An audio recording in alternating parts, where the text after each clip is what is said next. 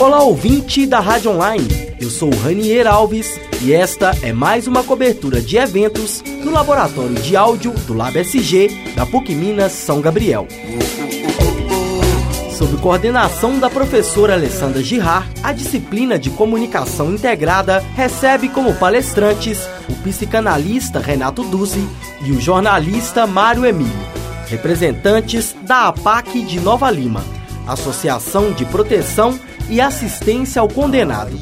Eles falaram sobre os métodos de humanização do sistema APAC e os objetivos da associação na recuperação e ressocialização dos detentos. E você confere agora. Gente, vamos lá. Boa noite. Deixa eu conseguir acertar isso aqui. É... Bom, então a gente tinha combinado né, de hoje a gente fazer esse encontro com o pessoal da APAC para que vocês pudessem ter essa, essa oportunidade de conhecer a instituição para o desenvolvimento do trabalho final. Eu vou distribuir, eu cheguei a colocar para vocês o roteiro lá no, no, SGA, mas vou distribuir também é, para vocês daqui a pouco o roteiro impresso. Tá? Então, queria convidar para conversa com vocês, para falar mais uma vez com a gente. É, o privilégio de ouvir um pouquinho sobre o Japac, o Marinho, que é jornalista voluntário é, da PAC, doutor Renato é 12? 12. 12, que é, é psicanalista, não é, doutor Renato? É isso? Como é que é? Psicanalista vista. é, e voluntário também, trabalha lá com, na, com metodologia, eles conhecem.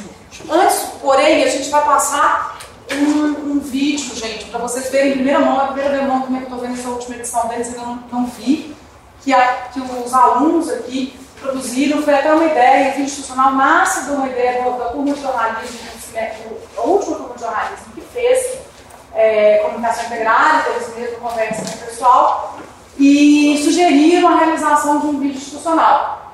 E esse vídeo foi, foi realizado junto com a professora Viviane, a professora Viviane é, auxiliando, né, orientando, e foi todo realizado, gravado com, com celular, editado no laboratório, tá? lá na PAC. Eu acho que é legal a gente começar por isso, para vocês terem essa, essa visão é, inicial do que, que é a instituição, e depois é, o Renato Valemir conversa um pouquinho com vocês sobre, sobre metodologia.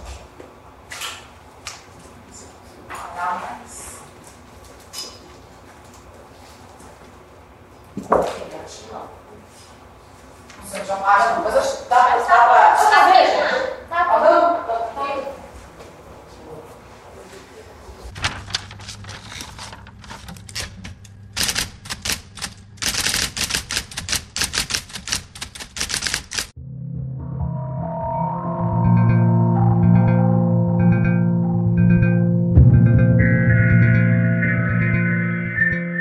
A rotina na PAC é rígida.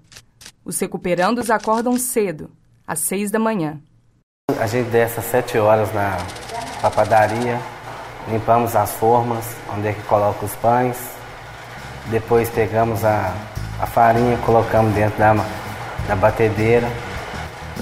Aí depois da batedeira ele corta os, os pedaços, passa nas outras máquinas e colocamos nas formas e colocamos dentro do carrinho, esperamos o pão crescer para mais tarde assar os pães, que aí vai mandar para as escolas, para a prefeitura, para a creche. Quando eu vim para cá, eu descobri muitas coisas que abriram minha mente, cursos, voltei a estudar, coisas que eu não fazia, tinha 10 anos que eu não estudava, eu fui, peguei, voltei. Isso proporciona para nós muitas coisas boas para abrir nossa visão para quando nós sair lá fora, enfrentar a sociedade no meio desse preconceito. Né? Para mim foi a melhor coisa que me aconteceu, porque lá no sistema comum onde eu estava, eu vivia sem esperança, né? Entrar e sair do mesmo jeito que eu entrei ou até mesmo pior. Na APAC é diferente. O índice de recuperação é de 85%. Através do trabalho, eles ganham uma nova perspectiva de vida.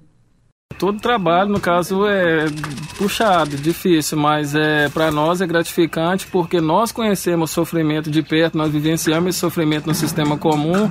É, nós até costumamos falar que nós mesmos é que somos responsáveis pela nossa recuperação. A PAC, ela em si, ela não muda ninguém. Eu acho que nenhuma instituição no mundo muda a, a pessoa.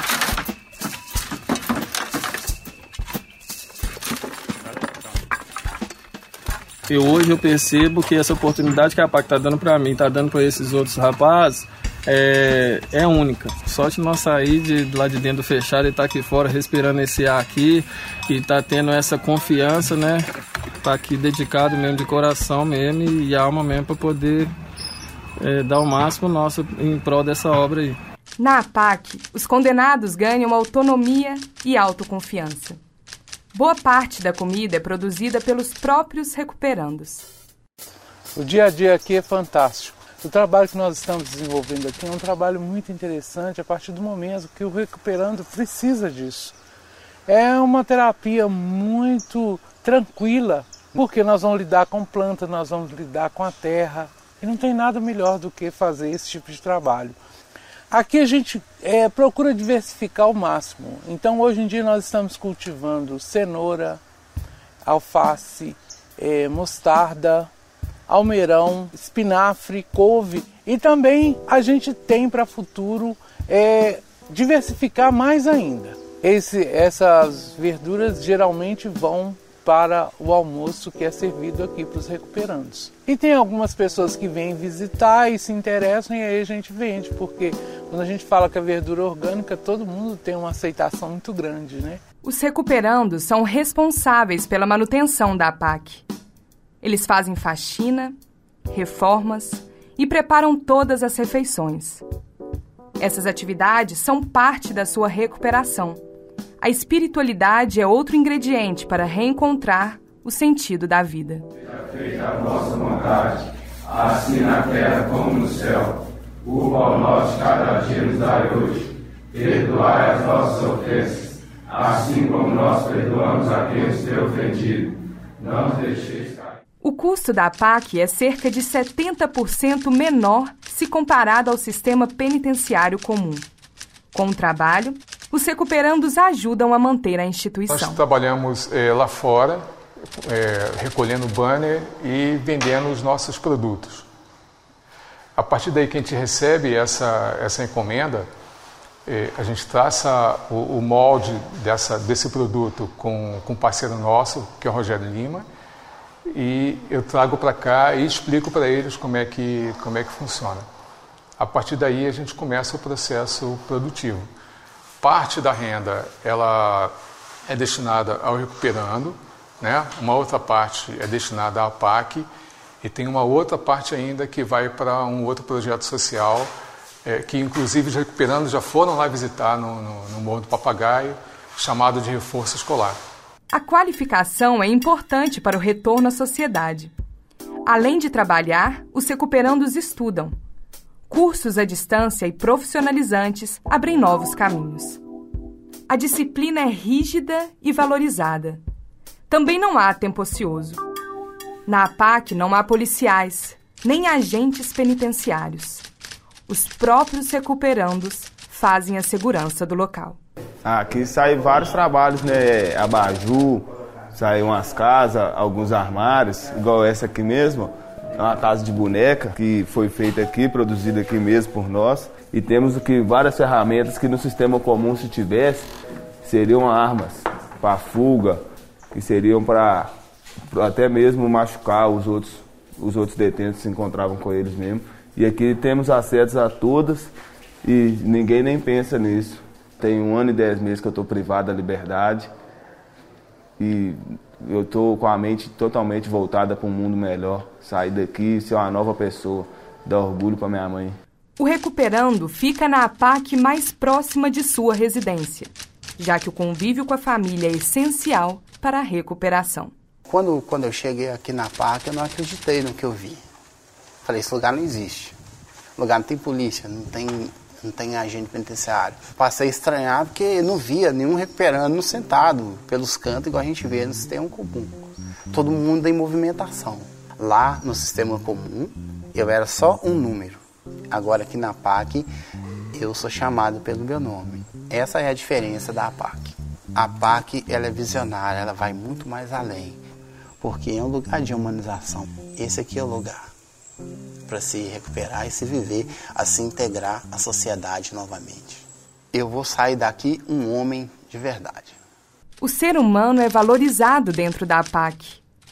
A arte é uma das maneiras para promover a ressocialização.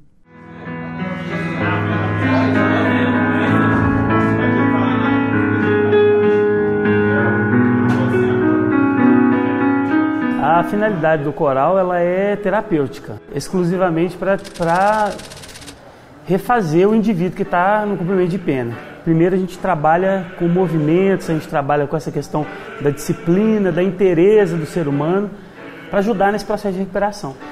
A expectativa de sair para apresentar é muito legal, mas acho que o mais importante é essa, esse convívio. Imagina num sistema prisional, né, que é a PAC é que um, uma cadeia, um, presídio, onde você pisa lá fora e é outra coisa. Então imagina, você tem que sair, não ter polícia para te escoltar, você tem que sair e voltar para cá. Então é, é uma festa, quando você sai, encontra um mundo de possibilidades, é aplaudido de pé, é notícia no jornal, que muitas vezes a notícia no jornal era negativa, e agora passa a ser uma notícia positiva, né? Uma notícia boa.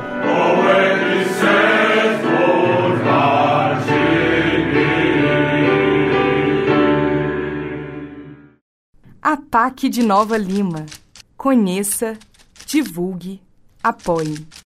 Só a mensagem final que eu deixo é que todo homem é maior do que seu delito.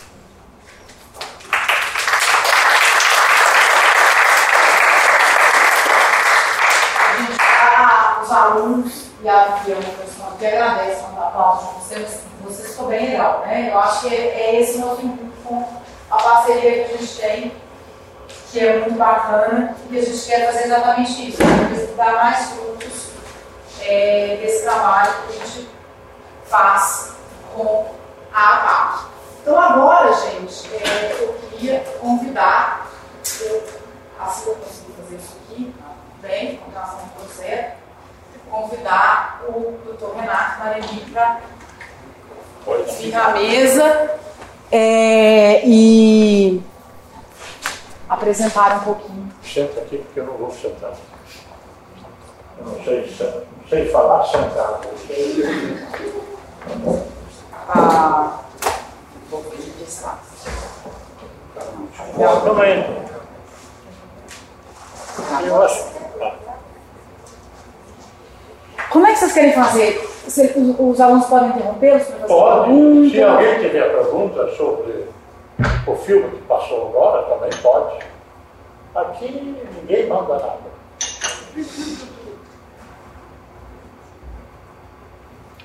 Então fica à vontade. Bom, é, eu gostei muito desse filme, não vou dizer por quê. É, eu tenho outro filme aqui, sobre a APAC, mais institucional. Mas o filme que os alunos fizeram mostra a pessoa do recuperando. Recuperando nós chamamos os presos. Tá? É, na cadeia há uma diferença enorme. Alguém já esteve preso ou já visitou uma cadeia, um presídio? Bom, a PAC é bem diferente. Eu também comecei meu trabalho de voluntário é, na cadeia de Nova Lima. E até foi interessante porque eu estava andando na rua e encontrei o vigário, o padre João, que já faleceu, mas ele falou, Renato, você é psicólogo, psicanalista, você não quer fazer um trabalho voluntário na cadeia? Que nós precisamos de um psicólogo que possa fazer o laudo para fazer a progressão na pena. Eu nunca tinha entrado numa cadeia, não sabia como é que era a vida do preso, e... mas falei, não, tudo bem, vou sim, era muito amigo dele. Quando cheguei em casa, comecei a coçar a cabeça, disse, o que, que eu fui fazer? Aí eu fui primeiro conversar com o juiz, doutor Juarez, que ontem se aposentou, infelizmente. Felizmente para ele, mas infelizmente para nós, porque ele é muito bom, foi o grande incentivador da PAC. E, bom, aí ele falou, não, pode ir lá, você tem carta branca. Aí eu fui falar com a delegada, né, que era uma mulher. E apresentei, eu falei, olha, eu sou psicólogo, psicanalista, eu queria ajudar, pediram para fazer o laudo. Aí você espera. O senhor, como psicólogo, acredita na recuperação do preso? É, claro, senão não estaria aqui. Eu falei, olha, eu tenho 20 anos de prática, 20 anos de delegada, eu nunca vi um preso ser recuperado. Falei, bom, então nós já começamos divergindo. Tá? E de fato divergimos o tempo todo. Porque enquanto eu acreditava, é, ela não colaborava. Porque quando comecei a fazer os, os tais laudos, chamava o preso e ele vinha algemado atrás, cabeça baixa, acompanhado por um guarda, um trabuco na mão. E aí eu ficava num quartinho, no refeitório dos detetives. E aí eu pedi, falei, senhor dá licença, eu vou fechar a porta. Não, não pode fechar a porta.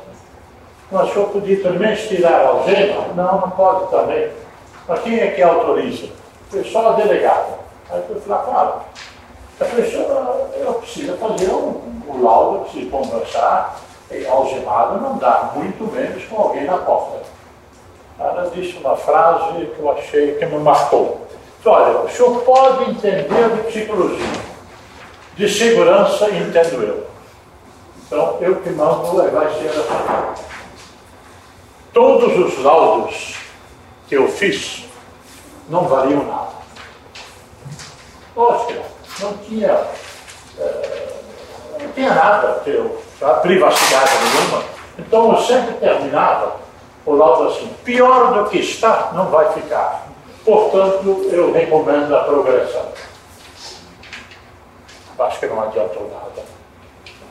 Mas, é, então vocês já sabem que sou psicólogo, psicanalista, eu sou holandês. É, hoje já aposentada, mas eu continuo trabalhando no INESP, Instituto Nova Vivência, Estudos do Sistema Penitenciário, eu sou responsável pelo Observatório de Saúde. É, depois eu continuo. Mário, você poderia se apresentar também, porque senão eu fico falando e. Não, só vou falar aqui, que acho que estão gravando. É, a principal questão que nós estamos trazendo para vocês é essa, é essa pergunta que o doutor Renato fez, ou que a delegada fez a ele. É possível acreditar na recuperação de um bandido, de um preso, de alguém que cometeu um crime? A partir dessa resposta é que nós vamos descobrir ou vamos intuir como tratar essa pessoa. Se nós acreditamos que aquele que errou, que cometeu um crime, não tem recuperação, então nós vamos tratá-lo, ou, ou, nós vamos tratar de eliminá-lo da sociedade. Se nós acreditarmos que ele tem recuperação, nós vamos estender a mão para trazê-lo de volta. Aí nós encontramos o principal paradoxo do sistema penitenciário nós, nós vivemos em um país que, apesar de todas as tentativas que se fazem, graças a Deus, não, aprovei, não aprovou nem a pena de morte, nem a prisão perpétua.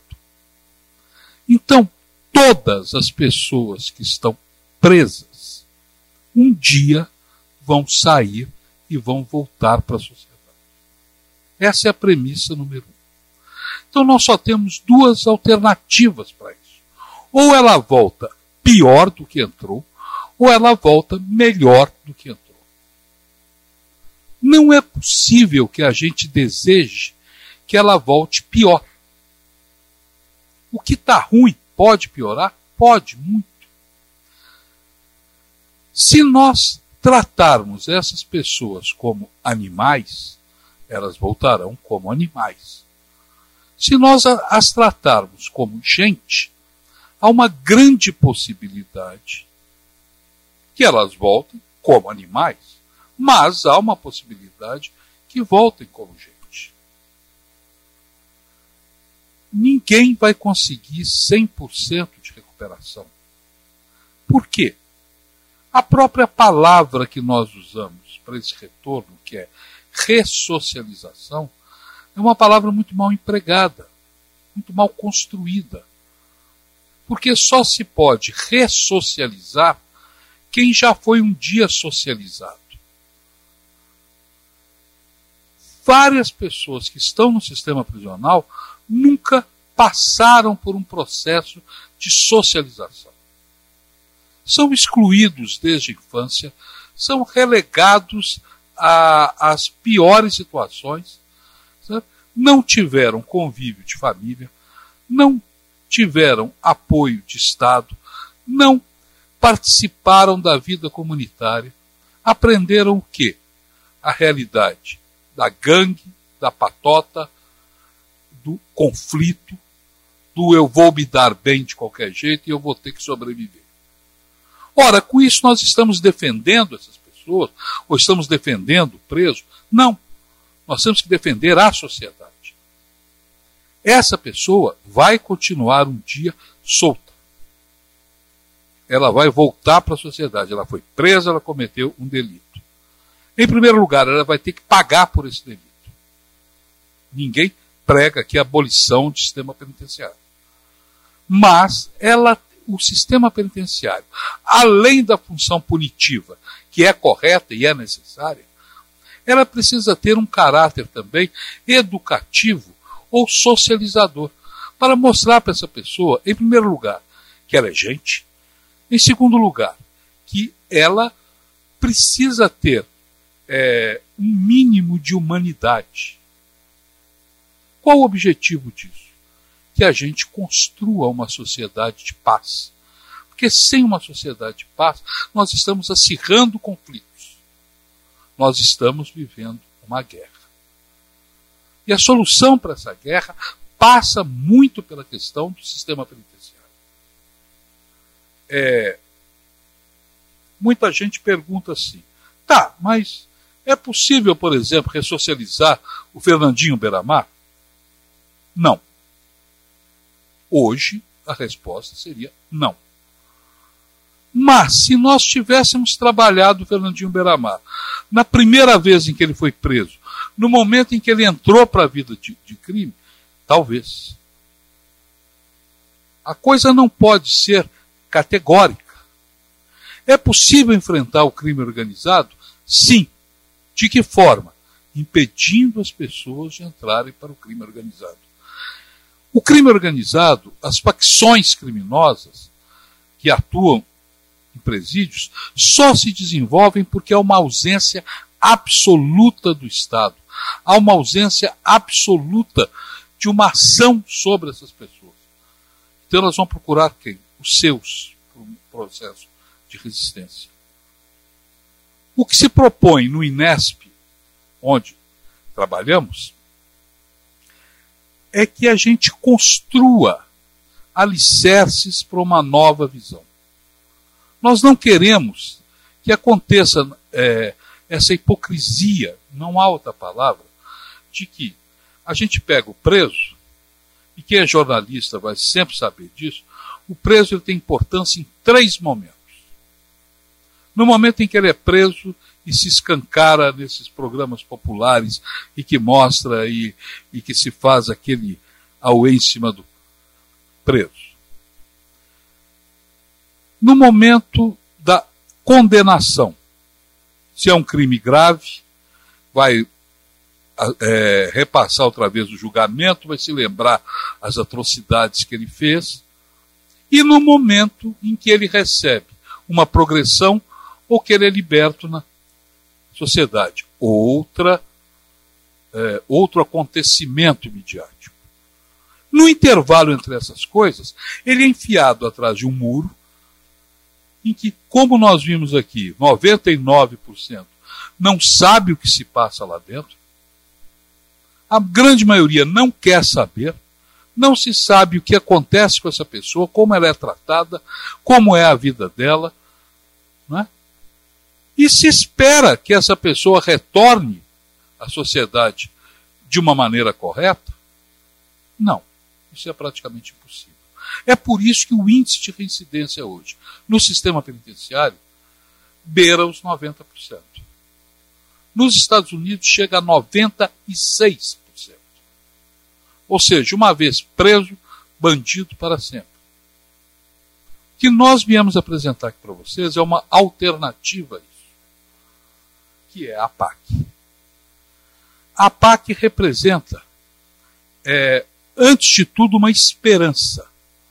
A esperança de que nós possamos chamar aquele preso, aquela pessoa que está privada da liberdade, que nós possamos enxergar nele o nosso irmão ou o nosso semelhante.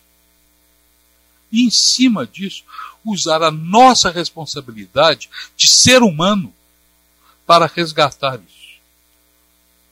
Há uma questão de espiritualidade, como o vídeo colocou? Sim, o doutor Renato vai explicar os, os passos da APAC, os elementos do método, isso existe. Mas antes de tudo, é, nós temos que saber que o preso é o nosso semelhante.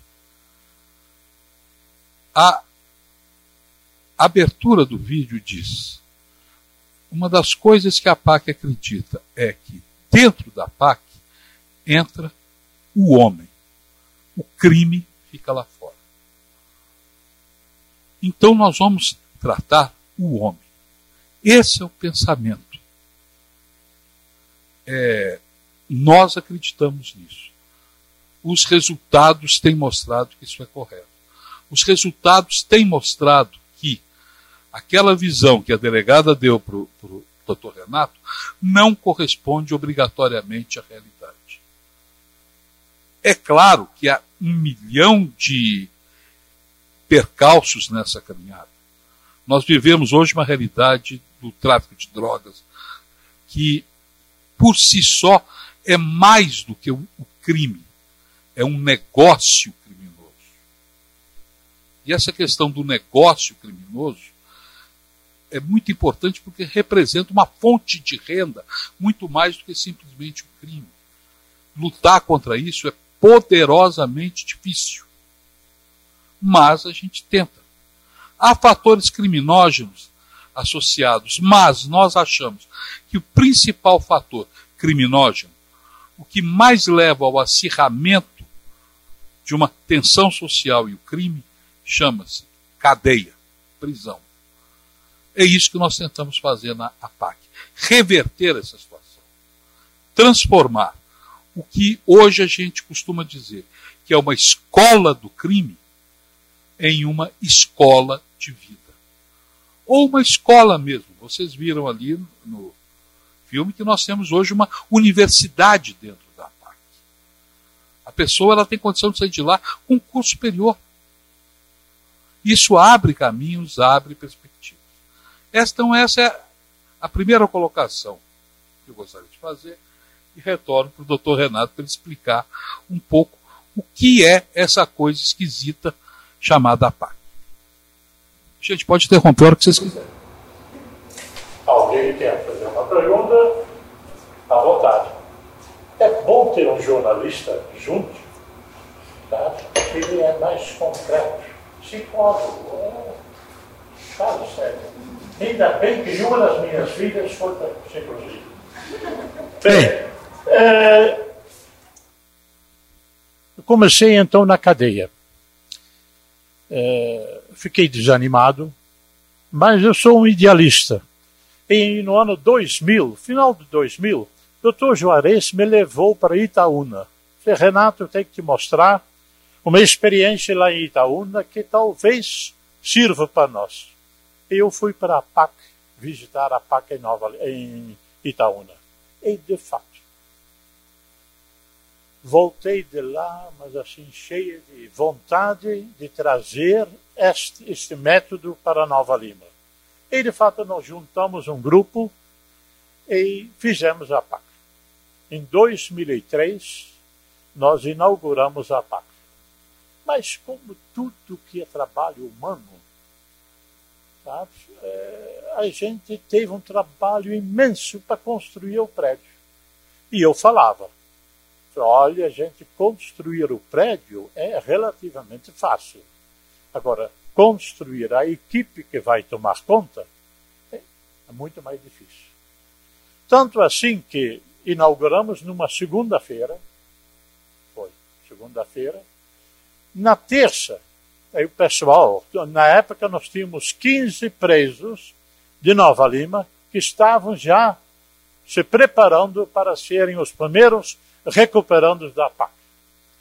Eles vieram na inauguração, cantaram bonitinho, né, porque nós tínhamos algumas voluntárias que fizeram um coral com eles. Não este que vocês viram, que é já muito mais elaborado. Mas na época eram as músicas bonitas e cantaram, todo mundo aplaudiu, e voltaram para a cadeia naquela noite. Na terça-feira fizeram a mudança. E na quarta-feira eu fui lá. Era meu dia, sempre quarta-feira à tarde, eu passava lá para atendê-los e ajudar. Quando cheguei, era julho, junho, junho, frio desgraçado, e todos eles, eram 15, estavam no pátio, revoltadíssimos. Quase que uma rebelião. Doutor, isso aqui é uma, desculpa a palavra, mas é o que eles usaram. Isso aqui é uma merda. A cadeia é melhor que isso aqui. Aqui não tem nada, nem um cafezinho não tem. Um frio, não tem o que fazer. E estava o grupo todo reclamando. Aí entrou o psicólogo. Vamos nos reunir na sala. Aí fomos para uma sala. Falei, agora pode falar. Mas eu vi que no grupo todo não tinha jeito. Aí eu falei, olha, eu quero conversar com cada um em particular. E aí foi fácil. Porque quando o sujeito está sozinho, tira a força do grupo, do bando, sabe? aí foi fácil eu poder dialogar. E mostrei para eles, a primeira coisa que eu, que eu falei foi, estou reconhecendo que vocês têm razão nós nos preparamos para a inauguração, fazer bonito para o povo, para os políticos, sabe? Mas nós não nos preparamos para começar a trabalhar o método da PAC. Então, agora, tem uma coisa, sabe? O método só vai ser aplicado se vocês quiserem. A PAC não é a minha casa, mas é a casa de vocês. Falei com cada um. Depois voltamos de novo para a sala e aí já estava muito mais tranquilo. E aí tem uma coisa que eu sempre falo porque nunca vou esquecer. Naquela primeira quarta-feira, dia 3 de junho, eu tinha recebido na véspera, dia 2 de junho, um telefonema da Holanda, do meu irmão, comunicando que a minha mãe, com 96 anos, tinha acabado de morrer. Na época, eu tinha sido operado de coração, quatro pontos safena, três semanas antes. Então, não podia viajar. Eu vou ficar aqui mesmo. Aí, na quarta-feira, eu pensei, o que, que eu vou fazer aqui em casa? Vou lá visitar meus amigos, que eram na PAC. Fui lá e encontrei aquela quase rebelião. Depois que eu conversei com cada um, fizemos a reunião, aí o pessoal falou, não, nós vamos assumir, doutor, pode deixar o senhor tem razão, a PAC vai ser ótima para nós se nós assumirmos. bom, então está mais tranquilo. Eu já tinha providenciado o cafezinho com açúcar, todo mundo já estava tomando um cafezinho. E aí eu falei, bom, gente, agora eu posso até comunicar uma coisa. Aí eu falei para eles, ontem à noite recebi a notícia que a minha mãe faleceu. Mãe, para qualquer pessoa, mas principalmente para o preso, é uma pessoa muito importante, porque é quase sempre a única que não abandona o preso. Que vai lá quando estão no porão, quando estão na cadeia, vai lá toda semana visitá-lo. E passa por uma revista muito difícil. É até muito vergonhoso. E os próprios recuperandos, os presos, ficam chateados pegam às vezes até para não ir. Então, mãe é uma coisa especial. Então, como falei, minha mãe tinha falecido, Na mesma hora, sem falar nada, eles levantaram, fizeram um círculo, abraçaram, me colocaram no meio e rezaram por minha mãe. Para mim, isto é a experiência de Deus. Não interessa a religião. Não interessa. Religião afasta as pessoas. Ah, eu sou católico, eu sou evangélico, eu sou espírito. Não importa. O que importa é a espiritualidade. E o que nós defendemos na PAC é a espiritualidade. A espiritualidade, daqui a pouco vou dizer, é a nossa vida prática, cheia de valores, valores internos, valores humanos. Isto que é espiritualidade e isto que nós devemos é vivenciar. E quem procura vivenciar isto vai encontrar e vai vivenciar, vai encontrar o Cristo no outro. Então a PAC é a Associação de Proteção e Assistência aos Condenados. É o nome oficial. Mas tem um significado, tem uma, uma simbologia também, que é amor ao próximo, amor a Cristo. De fato, o amor é um dos, uma das bases do tripé. A coisa mais importante do método APAC é a valorização humana. Por quê? Porque a nossa prisão, as nossas cadeias, têm um objetivo: é despersonalizar o sujeito. Então ele entra. Em primeiro lugar, não tem mais cama. Tem lá uma cela. E quando eu comecei a trabalhar na, na cela, na cadeia de Nova Lima, nem cama, era só o chão. E era porão. Em Nova Lima, o preso não vê o sol nascer quadrado porque é embaixo da terra. A única ventilação é o portão de grade. E lá dentro tem uma lâmpada de 40 para iluminar mais ou menos. Nesse lugar, em 1997, quando comecei a trabalhar com os presos, tinha oito, sete numa sala. Ao todo tinha 50 presos, estava superlotado. Hoje, ontem, eu perguntei para o juiz quantos presos tem no porão. A gente, a gente chama de porão porque é abaixo da terra, na cadeia. 199. No mesmo espaço que 20 anos atrás. Gente, isto não é humano. O meu cachorro tem um lugar muito melhor do que eles. Então, o que, que é muito comum? Vocês sabem o que é valetear? É valete, uma, uma carta de baralho, tem uma cara para cima e uma cara para baixo. Sabe?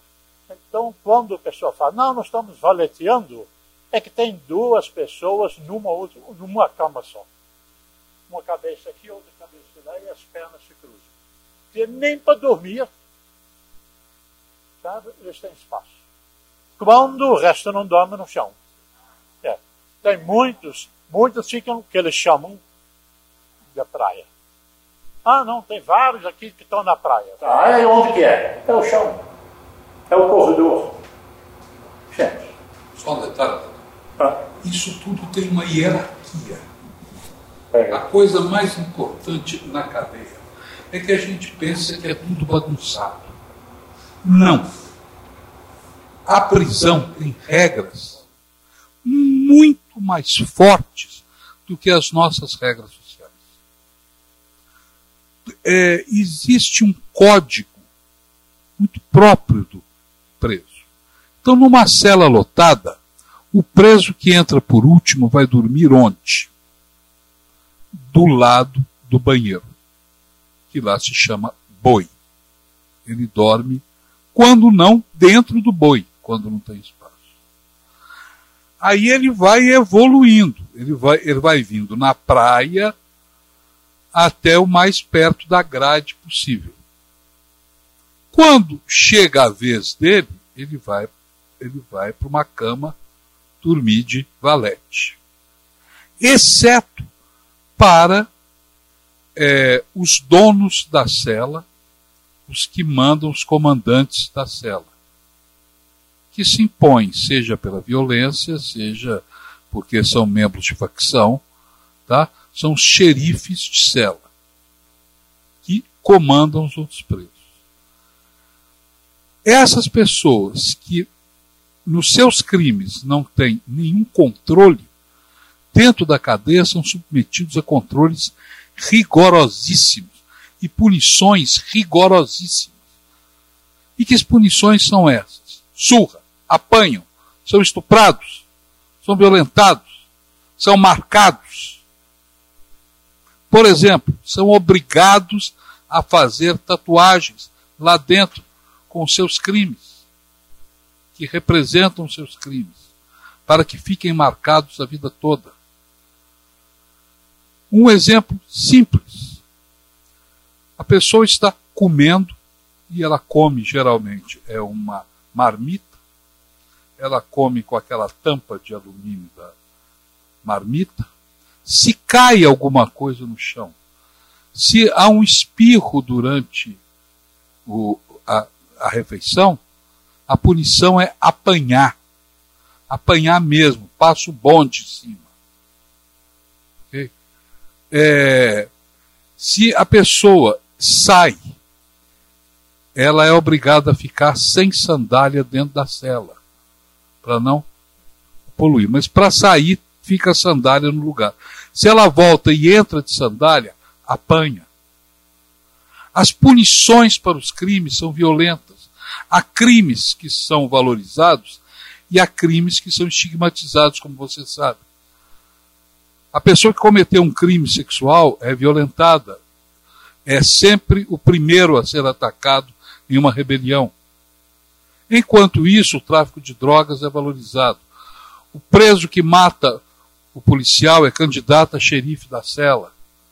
Ele tatua em si mesmo, ou uma caveira, ou um palhaço, significa eu matei um policial. Esse é o código da cadeia.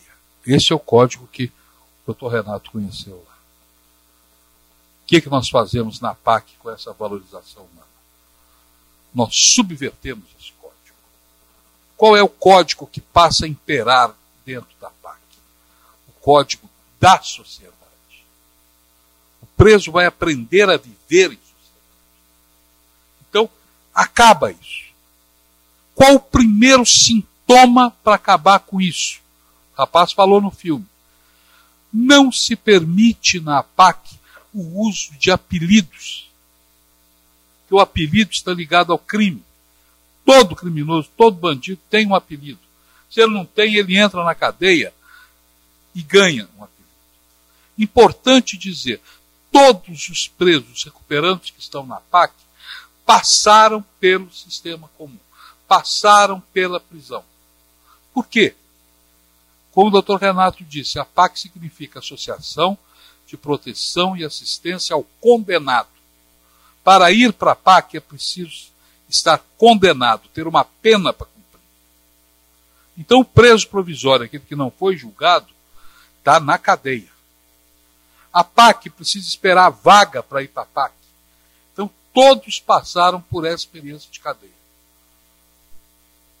Então, na, na PAC, ele vai reaprender ou aprender o código da sociedade. Por isso que muita gente espanta quando se diz: a PAC não tem polícia, a PAC não tem agente penitenciário, a PAC não tem cachorro para atacar, a PAC não tem algema, a PAC não tem surra. A punição, se um recuperando encostar a mão no outro e bater, é a exclusão da PAC. Por quê? Porque isso não é o código da sociedade. Porque nós, nós temos a valorização humana. É possível isso? É, e o doutor Renato vai explicar para vocês como que funciona isso. Mas o mais importante de se notar é que são, visão, é que são visões opostas. A visão do crime e a visão da sociedade. Se a gente valorizar a visão da sociedade, nós eliminamos a retroalimentação do crime. Eu, eu, eu só estou falando aqui porque estão gravando, doutor.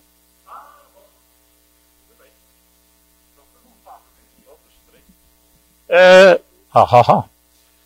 então, a valorização humana é o elemento mais importante. Tem um tripé: confiança, disciplina e amor.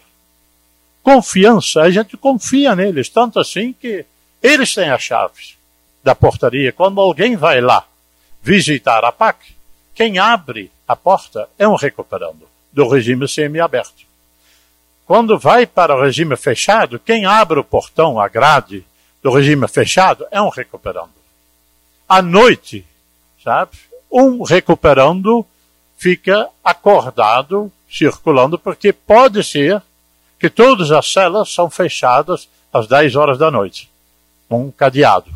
E uma pessoa, um recuperando, tem essas chaves. Porque alguém pode passar mal, e aí tem que chamar ajuda, então sempre tem alguém acordado, que dorme depois de manhã. É, então a gente confia. Mas a gente sabe que eles são humanos. Então eu dou muita palestra lá, e eu falo para eles, gente, eu confio em vocês. Mas eu, eu sei que muitos de vocês me enganam. Mentem. Me tapeiam. Agora, por que, que eu não me incomodo? Porque toda vez que alguém tem necessidade de me enganar, não está me enganando. Porque eu vou sair daqui, vou para minha casa e ó, tchau. Vocês não têm condições de ser honesto para si mesmo. Então, na verdade, quando vocês tentam me enganar, vocês estão se enganando. Vocês não conseguem enxergar ainda a verdade. Vai chegar um momento. E aí vocês vão se tornar sujeitos de, de sua pessoa, sabe? Da sua história, quando vocês podem encarar e tomar consciência do que, que vocês são e o que, que vocês pretendem. Porque quem sai da cadeia sai como objeto. Porque eu falei, Lá o sistema é maquiavélico e procura despersonalizar o sujeito. Sabe? Corta o cabelo. Sabe? Para andar tem que andar de, de mãos atadas. Se sai da cela algemado, não pode olhar para os lados. Se olhar, leva ou um grito ou um empurrão. Quando eles chegam na PAC, eles chegam com a roupa vermelha, o uniforme horrível, tanto assim que os recuperandos lá da PAC, quando alguém chega, outro dia um recuperando ganhou uma blusa vermelha.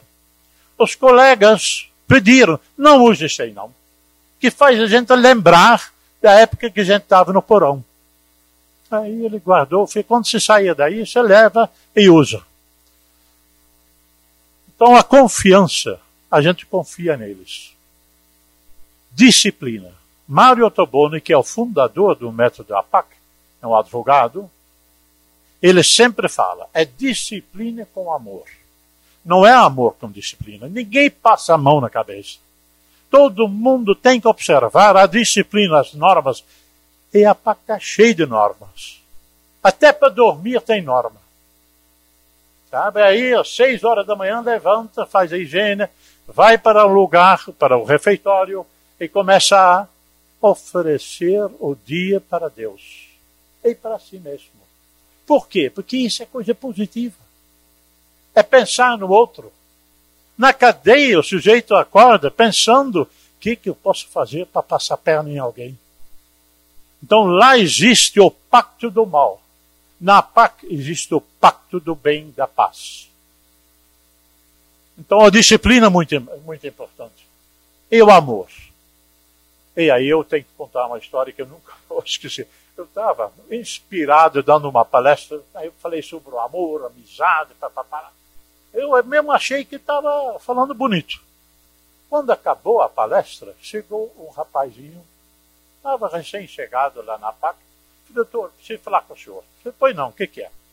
O senhor falou em amor, falou até muito bonito, mas três semanas atrás, eu estava lá no porão, e aqui eu encontrei várias pessoas que conviveram comigo lá no porão, na minha cela. E fizeram aquilo que o Mário falou. Me, me bateram demais. Agora, eu estou reconhecendo aqui, eu tenho que chamar esse sujeito de irmão? Tenho que amar esse cara? Eu não tinha resposta. Nunca mais eu falei, falo em amor, mas eu falo, olha gente, isso aqui é o ideal. O que eu acho importante, que hoje é do tripé, é respeito. Porque respeito é uma coisa de comportamento intelectualizado, sabe? Então, de vontade. Sabe? Amor já é um negócio mais de sentimento, de afeto. Sabe? Isso pode surgir mais tarde. Mas respeito, todo mundo quer ser respeitado. Muito bem. Então, a valorização humana, nós falamos, eu até tenho aqui, eu nunca sei de cor, mas também isso é a idade. Desculpa barata, mas o que, que eu vou fazer? É, o que, que a gente oferece?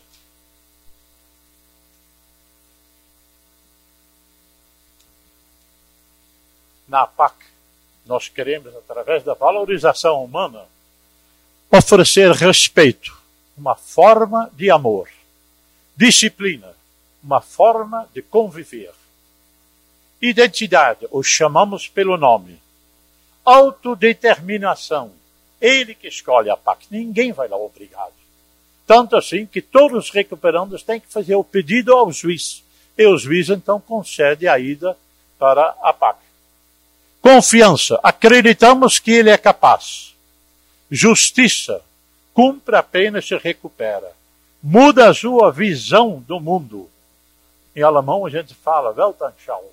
Sabe? A visão do mundo mesmo. Não é mais achando que todo mundo quer o mal. Todo mundo quer condená-lo. Ele tem que conquistar o lugar dele. Autoestima resgata o amor próprio saúde física, emocional e espiritual, responsabilidade, agente de sua história.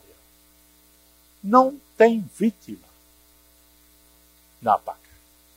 Não tem coitadinho na PAC. Tem homens, tem sujeitos, tem sujeitos responsáveis. Solidariedade através do CSS, que depois vai aparecer aí, Uh, vida em comunidade, isso é outra coisa. O que cura mesmo, o que ajuda o sujeito a dar a volta por cima, é a convivência. E isto na PAC é o tempo todo. Vocês viram o coral na, na, na no DVD? Sabe? Eu tenho outro coral que eu fundei, o coral do Jambreiro lá em Nova Lima, e até hoje nós estamos ensaiando lá. Mas lá o pessoal tem que vir de casa e na PAC não tem problema de presença. Ninguém foge. Todo mundo está preso. Então, na hora que tem horário do, do coral, está todo mundo lá. Então, isso facilita. Eles, eles gostam muito de cantar. Então, eles ensaiam três vezes por semana. Nós, com muito custo, sabe, no coral do Jambreiro, a gente ensaia uma vez por semana e olha lá.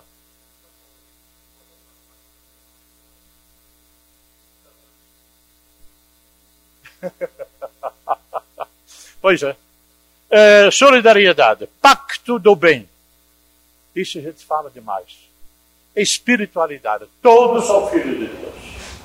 E tem que descobrir isso. Descobrir Deus dentro deles. Porque na medida que descobre Deus dentro deles, eles descobrem a bondade. Aqueles 12 ou 15 recuperando-se, que na mesma hora, quando eu falei que minha mãe tinha falecido, levantaram e se abraçaram e rezaram. Por quê? Porque tem coisa boa dentro deles. Como todos nós temos a pulsão do amor e a pulsão da morte. A gente tem que alimentar a pulsão do amor. Até então, eles alimentaram apenas a pulsão de morte, a agressividade, a violência. Por isso que a gente combate a violência através da convivência. Então vamos aos dois elementos. Participação da comunidade. Gente, isso foi difícil. Quando começamos a falar que a gente queria construir e fundar a PAC, a associação, o povo ah, estão querendo fazer um cadeão. Isso é o, o juiz, já era o doutor Juarez, e na época o prefeito era Vitor Penido. Eles foram, aí eu fui junto também várias vezes. A gente ia nas escolas fazer reunião com os pais para explicar o que, que é a PAC. Sabe?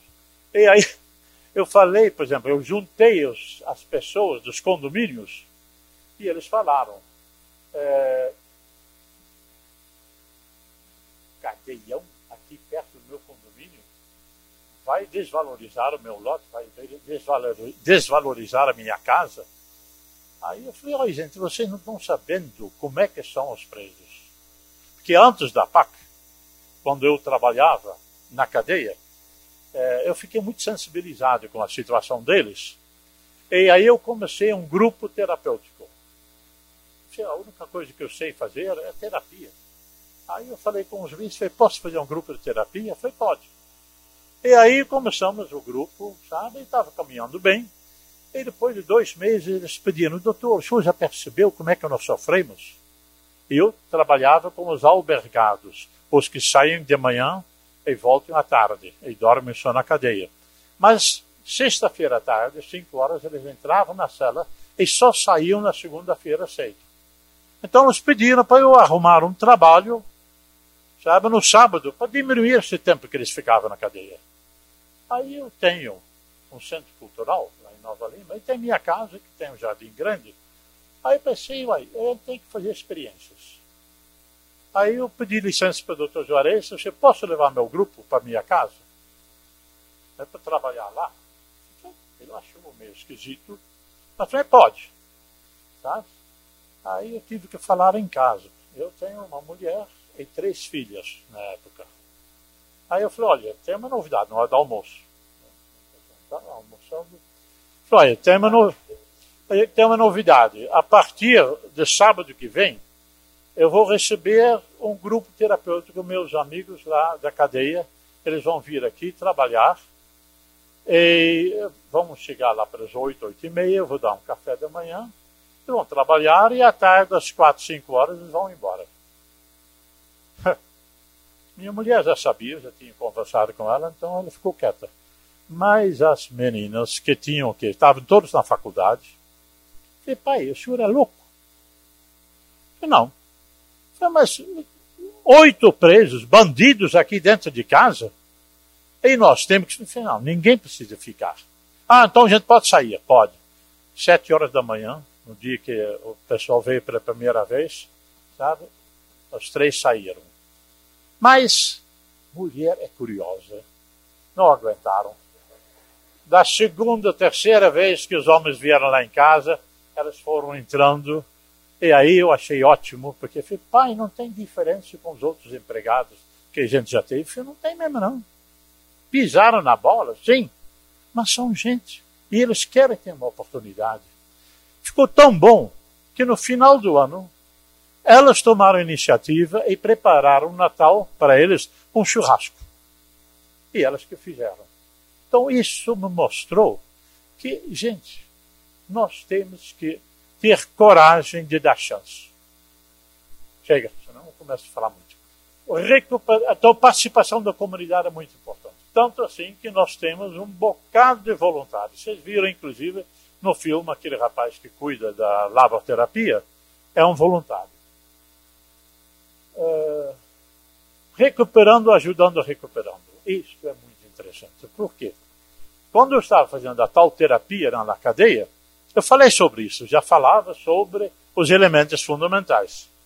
Aí quando eu falei que um devia ajudar o outro, eu falei, doutor, o senhor está por fora, o senhor, não, o senhor nunca esteve preso. Eu falei, não, graças a Deus não. Então, na cadeia é a mesma coisa que na favela. Ninguém quer saber de ninguém, ninguém escuta, ninguém, ninguém se interessa. Cada um por si, o resto que se dane. Mas eu fui insistindo. falei, olha, gente, vocês estão oito homens, doze homens num cubículo, sabe, pequenininho. Sabe, se vocês não se entenderem, como é que vocês vão conviver? Aí, depois de nove meses, nove meses, eles vieram, doutor, nós fizemos uma reunião do grupo. E chegamos a algumas condições sabe, que vão facilitar a nossa vida. Eu acho que eu fiquei mais, mais alegre, mais feliz do que eles mesmos. Aí fui para casa, todo satisfeito, falei, bom, depois de nove meses tem alguma coisa. Vamos comer uma pizza. Chamei minhas filhas, minha mulher, falei, vamos festejar. Na semana seguinte, estava uma maior brigaiada de novo entre eles. E é aí que eu vi. Não somos nós que vamos mudar. Nós podemos mostrar o caminho. Quem muda são eles. Eles que são responsáveis. Então, o recuperando, ajudando o outro recuperando, é outra coisa. O recuperando tem muito mais autoridade para falar com outro do que eu. Eu nunca vivi, eu não sou, eles não confiam tanto. Para aí, Mário. É tão importante isso que eu vou explicar a importância disso dentro desse método. A PAC tem uma disciplina, tem um regulamento. O regulamento na PAC, como o doutor Renato já disse, é rigoroso. Porque vamos implantar as normas da sociedade lá. Então, ninguém fica em uma cela sozinho. Ponto. Acabou. Ninguém fica em dois numa cela. Não. Pelo menos três, no máximo. Para evitar promiscuidade e para incentivar essa solidariedade. É, o recuperando, ajudando, recuperando significa compartilhar para o bem e para o mal. Por exemplo, na cadeia, Vai entrar droga na cadeia? Vai. Toda cadeia tem droga. Quem põe a droga lá? Se não é o preso, é o agente. Por quê? Porque é ótimo a cadeia fica calma. Maconha na cadeia é uma maravilha porque acalma, moçada. Ninguém muito maluco vai fazer rebelião. Da PAC não entra todo recuperando que chega na PAC assina um compromisso de não usar droga e não permitir que se use droga Na cadeia, se uma pessoa é descoberta com droga, ou se é descoberta uma droga dentro da cela, de quem é essa droga? Ninguém sabe, ninguém viu. Se o cara é pego com a droga, ele é punido. Geralmente se tem um homossexual dentro da cela, ele é que vai guardar a droga. Geralmente, se tem um X9 lá dentro, se tem um estuprador lá dentro, ele é obrigado a assumir que a droga é dele. E ele vai sofrer a punição. Mas ele vai sofrer a punição, os outros não. Cada um por si. Se o recuperando X tem a droga lá, ele não vai te ceder, vai te vender. Na PAC funciona diferente. Já aconteceu de haver droga dentro da PAC? Já. Comunidade. Uma droga é achada dentro de um dormitório. De quem é a droga? Se não apareceu o responsável, todos, não no dormitório, do regime são punidos. Por quê? Porque todos são responsáveis. Ao mesmo tempo, se um recuperando tem um problema, todos são chamados a ajudar. Doutor Renato falou, é, o preso chega, sobe do porão, vai lá para a PAC. Chega com a roupa do corpo, e a roupa do corpo é uma roupa vermelha, que passou por quantos presos, não se sabe. Tá? Chega algemado de cabeça baixa, de mão para trás. É recepcionado por quem? Pelos recuperantes. O Renato vai falar sobre o CSS, Conselho de Sinceridade e Solidariedade. Primeira coisa que o recuperando fala para ele: desencosta da parede, bota a mão para frente, levante a cabeça. Segunda coisa, alguém vai conseguir uma roupa para ele até que a família leve. Ele não vai ficar com, aquela, com aquele uniforme da mãe. E aparece a roupa do tamanho que for o, o preto. Ele é recepcionado, ele é abraçado, ele é bem-vindo. Vai para um dormitório onde sempre tem um preso, um recuperando mais velho, com mais tempo de casa, para ensiná-lo os valores da pátria. E vai almoçar ou jantar. Até as pessoas que mais odeiam a APAC reconhecem uma coisa: a comida lá é boa. Tá? Quem tiver oportunidade de ir à PAC, vá para almoçar. Tá? Porque é boa. O juiz de Nova Lima, doutor Juarez, e a promotora, doutora Elva, almoçam todas as segundas-feiras na PAC. Tá? E eles controlam isso. Por quê? Porque quem faz a comida é o próprio recuperante. Tá? É feito com as coisas lá da, lá da horta. Tá? Então, o recuperando, ajudando, recuperando, tem essa, dar a mão, ajudar quando cai, dizer, não segue nesse caminho, não, vem para cá. A importância disso na formação de uma comunidade, de uma sociedade, é muito importante. A gente deixa de fazer valer a lei do município, cada um por si, e passa a, a, a usar a lei todos por um. Todos por um, para o bem, porque para o mal não. Tá? Essa experiência é tão forte que há recuperantes que chegam lá em plena crise de abstinência. Por quê? Porque na cadeia tem troca. Ele chega lá e não tem. Ele não vai ter crack. E a abstinência é pesada, como vocês imaginam ou sabem. E ele é amparado. Também tem remédio, não. Fica lá na cela, se cuida dele, tá? na base da conversa, da terapia, do chá, deixa passar aquela crise. E todos ajudam nessa crise. É, gente, o nosso tempo vai esgotar, a gente tem 15 minutos, tá? Hã? 15 minutos, tá? Ah, é? Olha. Está vendo? Quando a gente gosta de uma coisa, a gente fala, fala, fala, nunca, nunca é suficiente. Mas vamos lá. É, esse CSS é o Conselho de Sinceridade e Solidariedade. É o conselho deles. 93% das atividades da administração, os próprios recuperandos resolvem. Eles dividem o trabalho, eles dividem os dormitórios. Só o presidente do conselho é escolhido pelo presidente da PAC. O resto da, do conselho, são oito pessoas, são escolhidos pelo presidente do CSS. E eles então administram. Inclusive, porque o que vale a pena lá tem trabalho, todos lá, todos ajudam, todos têm alguma tarefa. E tem que cumprir. Então, o CSS controla. E anota. Porque cada três dias trabalhados diminui um na pena.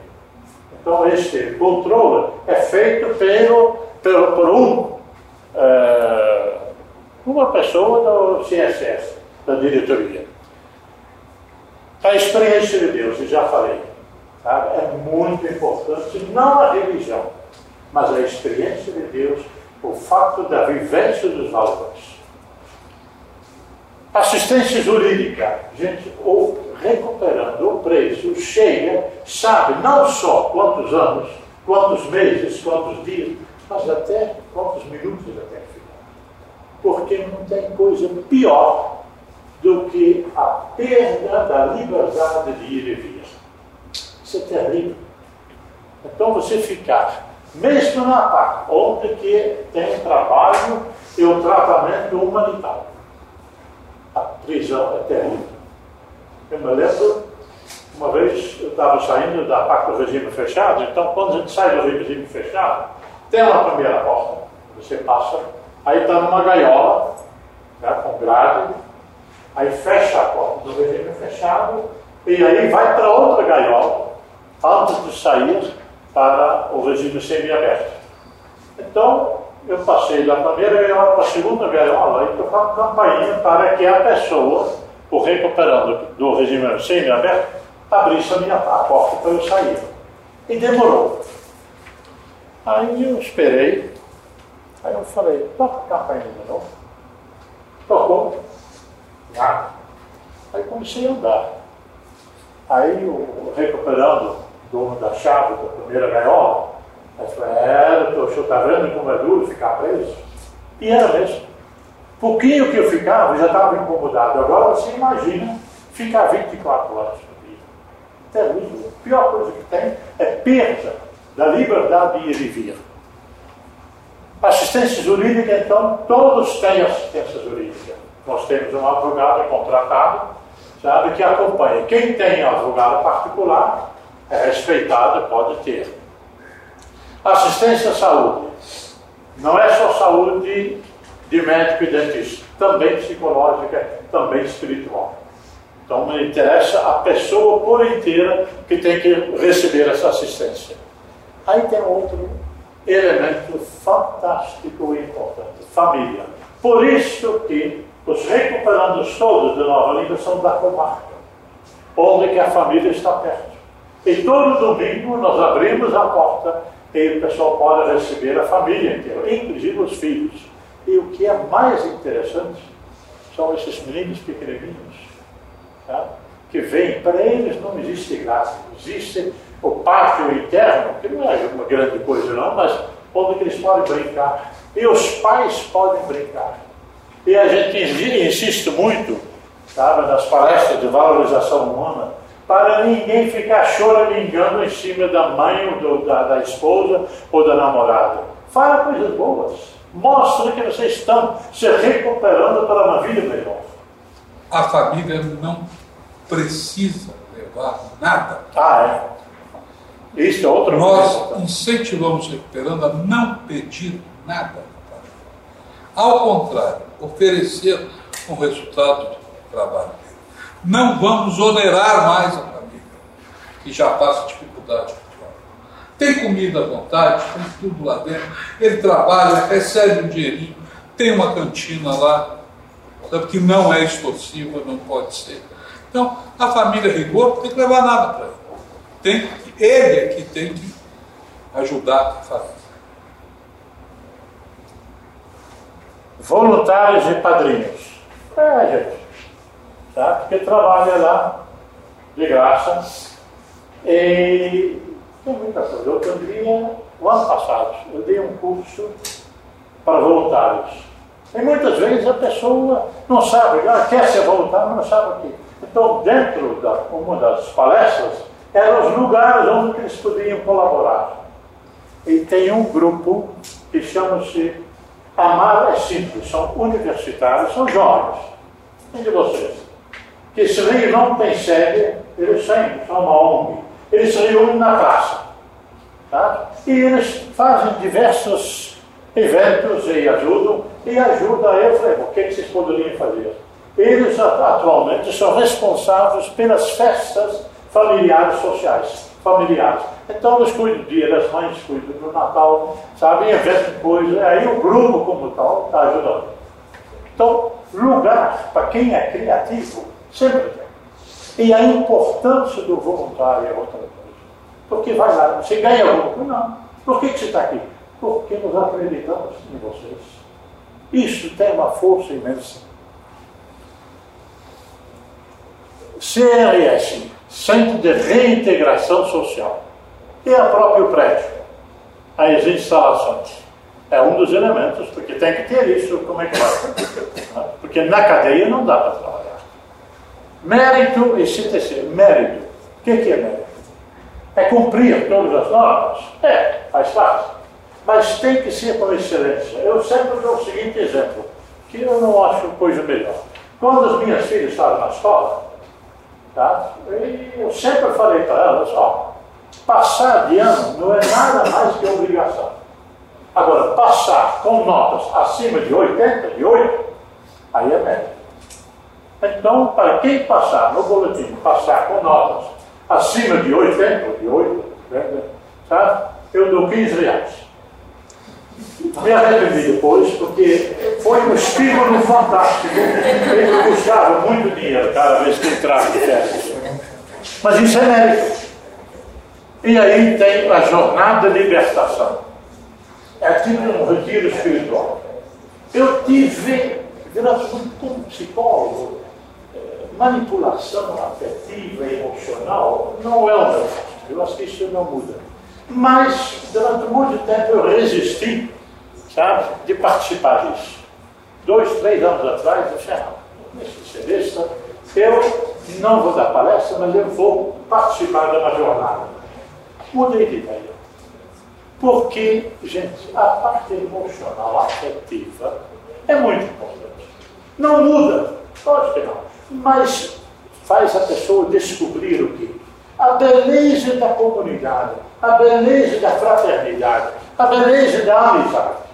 E isto é vivenciado na jornada de libertação. Então hoje eu defendo isto não como conversa, mas como descoberta da humanidade, descoberta do lado humano da gente, e como é bom a gente ser fraterno. Isso acho que é a grande lição que eu tirei. Não sei como é que você acha. É, é, rapidinho, Pega. mais três coisas. Só vai para a PAC quem quer. Para ir para a PAC as condições são estar condenado, ser da comarca, que lá é Nova Lima, significa Nova Lima, Raposos, o Riaci. E querer ir. Quem pode ir para a PAC? Tem crime que pode, crime que não pode? Muita gente acha que quem vai para a PAC é aquele cara que tem um crime pequeno, que tem um bom comportamento. Não, não pensam assim? Tempo, também tem tempo escolar? Nada. Que tempo eles ficam na PAC? Tempo da pena. Não, mas do presídio para ir para a PAC, por exemplo, com seis meses ele pode fazer a Ele, solicitação. po- ele estando condenado, vai quando tiver vaga. Porque ele entra numa lista. Agora, tempo de condenação, qualquer tempo. Tem gente na PAC condenada a quatro anos, tem gente condenada a 100. Ok? A vantagem, cada dois dias trabalhados diminui um dia da pena. Tá? É, isso facilita a progressão. Não tem crime bom, crime ruim. O cara tem um mau comportamento lá na cadeia, pode ir para a faca? Pode. Aqui entra o homem, o crime fica lá fora.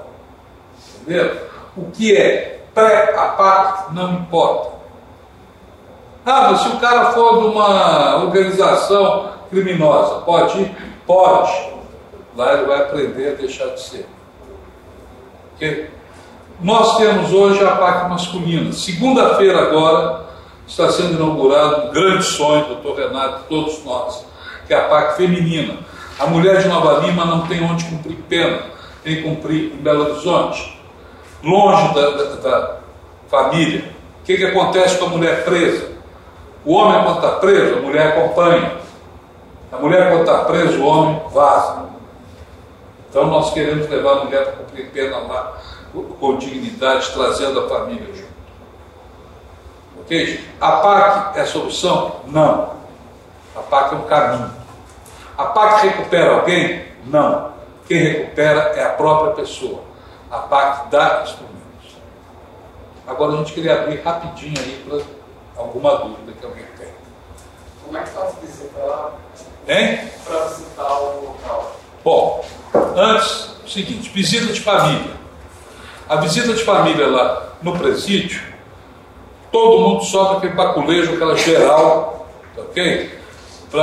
Em vários locais a mulher tem que tirar a roupa e agachar três vezes. Agora estão acabando com isso, graças a Deus. Agora estão botando aquele negócio lá de raio-x. Na PAC não tem nada disso. Verifica só se não está levando alguma coisa, nos, nos pertences e tal. Por quê? Porque se entrar alguma coisa lá, a responsabilidade não é da família, do preso, é do recuperando. Ok? Para visitar a PAC, a PAC está aberta à visitação. É só avisar que vai. Tá? Porque às vezes que quer ir um dia que está tendo outra visita, uma solenidade, um curso, avisa, liga para lá, fala, ó, eu quero visitar a PAC. Eu sei que a Alessandra está programando uma visita aí. Não, mas a gente consegue, né, Márcio? Vamos conseguir, tá bom? Deixa eu só passar a inauguração agora, que a gente vai fazer, ok? Serão muito bem recebidos e serão recebidos pelos recuperandos. A direção da PAC não interfere na visita. Trabalhando aqui, vocês têm 40 unidades em funcionamento no estado de Minas Gerais e 57 em implantação, processo de implantação. Existe alguma comissão que, que auxilie é, a investigação ou monitoramento para ver se os métodos que a PAC é, é, diz estão sendo cumpridos nas outras Existe. Existe uma entidade chamada FEBAC, FBAC, que é a Fraternidade Brasileira de Assistência aos Condenados. Essa entidade dissemina o método APAC. Okay? Ela tem sede em Itaúna, é, é composta por pessoas de várias APACs, ela zela por isso aqui, por esse método.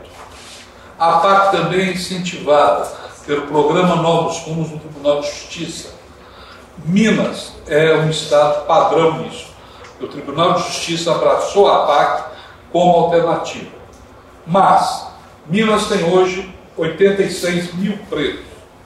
Nós temos 2 mil nas APACs. Então é muito, é, é muito desafio. É interessante falar, Renato, que a, a, na CPI carcerária, a APAC de Caparina foi eleita institucional.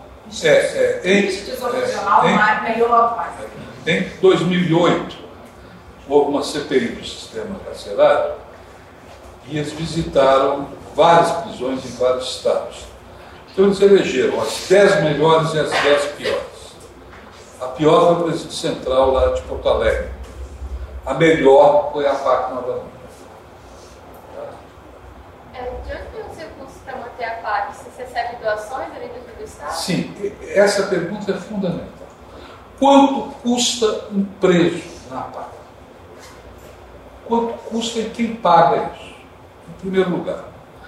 Um preso no sistema prisional de Minas Gerais hoje, por exemplo, nós temos aqui aquela experiência da PPP, aquelas penitenciárias lá de Ribeirão das Neves, que são é, em parceria público-privada.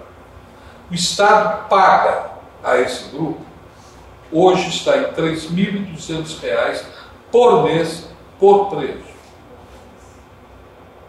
Vários detentos, se você chegar e falar assim, eu te pago 3 mil reais para você sair do crime. Tem gente que vai topar, não vai não? Tem 3 mil reais por mês? Lá na PAC está hoje em menos de um salário mínimo, em torno de 700 reais. A pergunta é, bom, esse dinheiro, grande parte dele é repassado pelo Estado. A PAC tem um convênio com o Estado.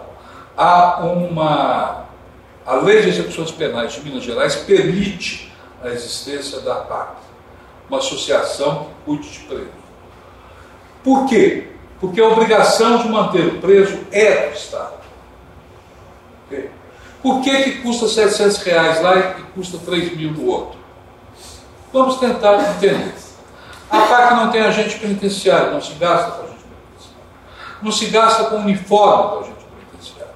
A PAC não tem viaturas não tem tropa de choque, não tem armas, não tem cachorro, não tem aquele aparato de segurança. Hoje nós temos em presídios de Minas aqui dois agentes penitenciários para cada preso. Lá na PAC nós temos 13 funcionários administrativos. Né? Desses 13, o Estado paga 10. Três são contratados com o dinheiro que a PAC recebe o trabalho lá. Vocês viram a padaria. A PAC vende pães. A PAC vende pães para todas as escolas de Nova Lima e para algumas de Piacina. A PAC faz eventos. Sabe? A PAC é, entrega, é, é, entrega é, comida e, e lanches para projetos.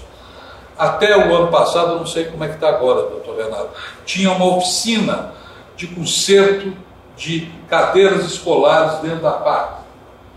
Então, as cadeiras deterioradas do, do, da, das escolas é, eram recuperadas lá. Isso é pago, remunerado. O recuperante que trabalha nisso também recebe.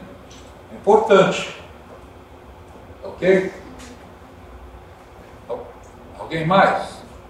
É comum expulsão lá? Hã? É comum expulsão lá por mau comportamento? Isso é outra pergunta importante. Como a gente diz, lá tem um regulamento. E existe lá um quadro que todos os recuperandos estão o nome nesse quadro. É, e existe o Conselho de Sinceridade e Solidariedade. Ele ficou preso. Ufa! Então, não espirrei. Bom, então lá a coisa funciona assim. Esse regulamento prevê punições para faltas. O que, que são essas punições? Eles vão apanhar? Não. Então, por exemplo, é, o primeiro ato socializador, sete horas da manhã, tem que ter a presença de todo mundo lá no refeitório para a primeira prece e para tomar o café. O cara dormiu demais, perdeu, chegou atrasado, ele é punido com um ponto. Um ponto significa o seguinte: 5 horas da tarde, quando acabar o serviço, ele se recolhe à cela, dormitório, tá? e não tem direito à atividade de lazer, nem assistir televisão. Só tem uma televisão na PAC. Todos assistem juntos. Ok? É, exatamente para essa convivência. Tá? Isso um dia. É, xingar um, ou discutir no futebol. Dois pontos. O que, que significa dois pontos? Ele vai passar três dias sem lazer e perde um telefonema. Ele tem direito a dois telefonemas por semana. Um ele liga para a família, o outro ele recebe da família. E a família pode visitar uma vez por semana? Ou... Uma vez por semana, aos domingos, tem a visita. Chega às 11 horas da manhã, sai às 4 horas da tarde. Uma vez por mês tem é, um almoço com a família, é, atividades com a família. Okay? É, a família é partícipe do processo de recuperação. Tá? Há presos que chegam lá, recuperantes que chegam lá, que já perderam o contato com a família.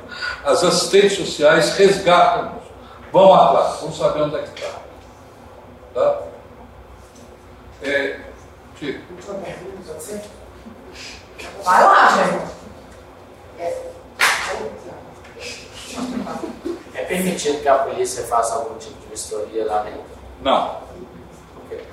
A polícia não entra, é, a polícia visita os policiais que querem visitar, visitam sem arma. A arma fica no carro. A arma fica no carro. Não se entra armado dentro da placa e pede-se que não se entre com telefone celular, que é uma coisa que também não existe lá dentro. É o mesmo caso da droga. Vocês acham que o processo de expansão do, do, da APAC né, pelo Brasil ele se vê prejudicado com esse movimento contrário que a mídia tem quando ela usa o sensacionalismo do crime ou não necessariamente? Não necessariamente. Eu acho que é, eu particularmente defendo que nós temos que criar um movimento, uma corrente do bem. Por que nós estamos aqui hoje? Porque a PAC procurou a escola de comunicação para a gente fazer um convênio, para a gente fazer um trabalho conjunto. Porque vocês são os formadores de opinião. Vocês serão, vocês terão essa responsabilidade. É claro que várias pessoas aqui podem pensar o seguinte: ah, lugar de preso é na cadeia mesmo. Tá? É, eu não quero me meter com isso.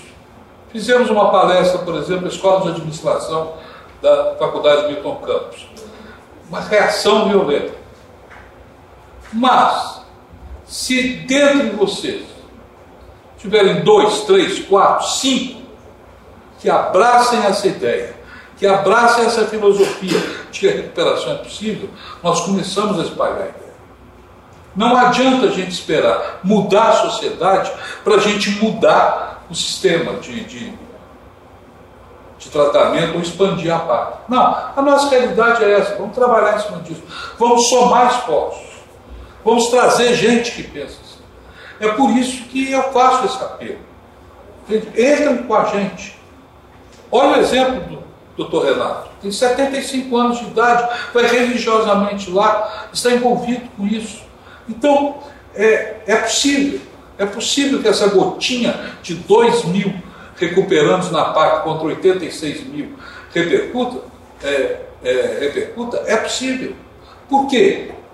Porque nós temos hoje aquele índice de 85% de recuperação, nós já estamos em 92%. A meta é zero de reincidência. É claro que é uma meta impossível. É, é claro que alguém vai cair em tentação. É, até porque ele sai da APAC. Ele, ele vai fazer uma visita em casa do regime semiaberto. Antes de ele chegar em casa, antes ele encontrar com a família dele, ele encontra com o traficante, ele encontra com, com o companheiro dele de crimes. Não é fácil, não. Olha que ele entra no, no regime semiaberto, que tem o direito de ir para casa para passar o final de semana, chega segunda-feira de manhã e pensa assim: agora eu vou voltar para a cadeia com as minhas pernas, eu vou me trancar lá outra vez.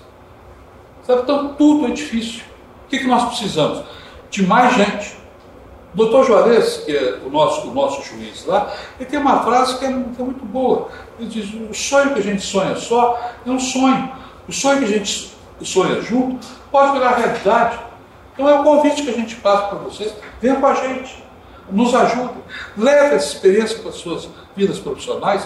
Daqui a 10 anos vocês vão encontrar, vão estar fazendo uma reportagem sobre o criminoso. Lembra que aquele criminoso lá não é só um vagabundo, não, ele é gente. Se a gente conseguir isso, vamos somando. É permitido que um preso residente passe pela PAC duas vezes depois que ele já foi? Não. A PAC não é uma chance, a PAC é a chance. Só para explicar o que ela disse, o que eu expliquei para ela. Essa tabela de pontos, ela vai um ponto, dois pontos, três pontos, vai crescendo. Quando chega a 10 pontos em um mês, a punição é tchau, perdeu, saiu não volta para a paz. Exemplo, um preso bate no outro, tem uma briga lá dentro. Se o preso já está lá há mais tempo conhece o método, acabou. Usou droga, regride de regime. Se está no fechado, volta para a cadeia. Por que, que é assim? Por que, que é assim? Para a gente não fraudar o método. Nós damos todas as oportunidades. Ninguém tem dez pontos assim, não. Ele começa com um, ele começa com dois, sabe? Ele vai aprendendo com isso. Por que, que ele não pode ligar para a família com dois pontos? Porque a mulher não vai receber o telefonema dele. No domingo ela vai na visita, por que, que você não ligou? Ele fala assim, ah, porque eu sofri uma punição. Ela viu? Onde fala? É. Entendeu? Olha o que, que você está fazendo. Outra coisa, o cara chega na PAC, olha para aquilo lá, fala assim, oh, gente, isso aqui é uma beleza, eu vou fugir daqui amanhã. É fácil fugir daqui. Como se fosse, não é. Já teve fuga lá? Teve, né, doutor? E muita, foi pouca não. Aí a família vai. A mulher olha lá, é bem recebida, sabe? participa, almoça, olha lá, lembra como é que é na cadeia, vira para o cara e fala o seguinte: se você fugir daqui, se você acabar com esse negócio, nem me apareça em casa. Porque aqui eles estão te tratando bem. Isso é muito comum lá. A quantidade de mães que vêm visitar pela primeira vez, pois na saída, Hoje eu vou poder dormir tranquilo. Porque eu sei que meu filho está sendo bem cuidado. Porque na cadeia é, de fato, um horror. Além da própria pessoa, quando vai visitar, é muito maltratada. Uma coisa só, a última coisa que o Alessandro já, já, levantou. Lá na cadeia, sua visita sua chega, é sua visita. Se alguém olhar para sua mulher lá na cadeia, Está morto. Se alguém olhar para o seu filho, para sua filha, está morto. Lá na PAC, convive-se. Às vezes, tem um preso que não recebeu visita, ele fica com as crianças brincando no pátio. Outra coisa, não sei como é que essa pergunta não surgiu, que sempre surge, tem visita íntima. Tá? Então, é, o preso tem direito a receber uma visita íntima por mês, não é? Duas vezes por mês. Duas vezes Desde que haja mérito. Sempre tem isso. É, esse é um negócio fundamental. Mérito é uma coisa maravilhosa. O regime tendo mérito, tem, pode tudo. Vai passar um filme hoje lá na, na- lá, na, lá, lá na tela quente, está fora do horário. Eles fazem um pedido para a direção, ó, a gente vai passar aqui um Filme não aqui. têm, né? Mas jogo de futebol, né? Não, o jogo, o jogo. Amanhã o tem jogo? Vai peça. Tá? Entende? Se o regime tiver mérito, permite que assista o filme. Ok? Se o regime Quem não tiver julga mérito. isto é a presidência, não é a CSS. Ah, Quem determina isso é a direção. É, mas aí o CSS pede. Ok? E vê. Ó, esse mês teve 10 pontos aqui. Tá, ainda vou deixar. Esse mês a soma dos pontos aqui deu 15. Não, vocês não têm mérito. Não vão assistir. Tem- Gente, é como se trata menino. É como se trata uma pessoa que tem recuperação. É como se, é como se educa uma criança. Não, hoje você não vai ter sobremesa, não, porque você aprontou. Educativo.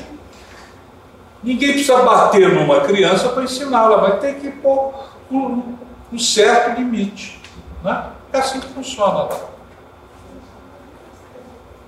Gente, vamos? Tá? Eu só quero deixar o convite seguinte. Visitem a PAC, estamos à disposição.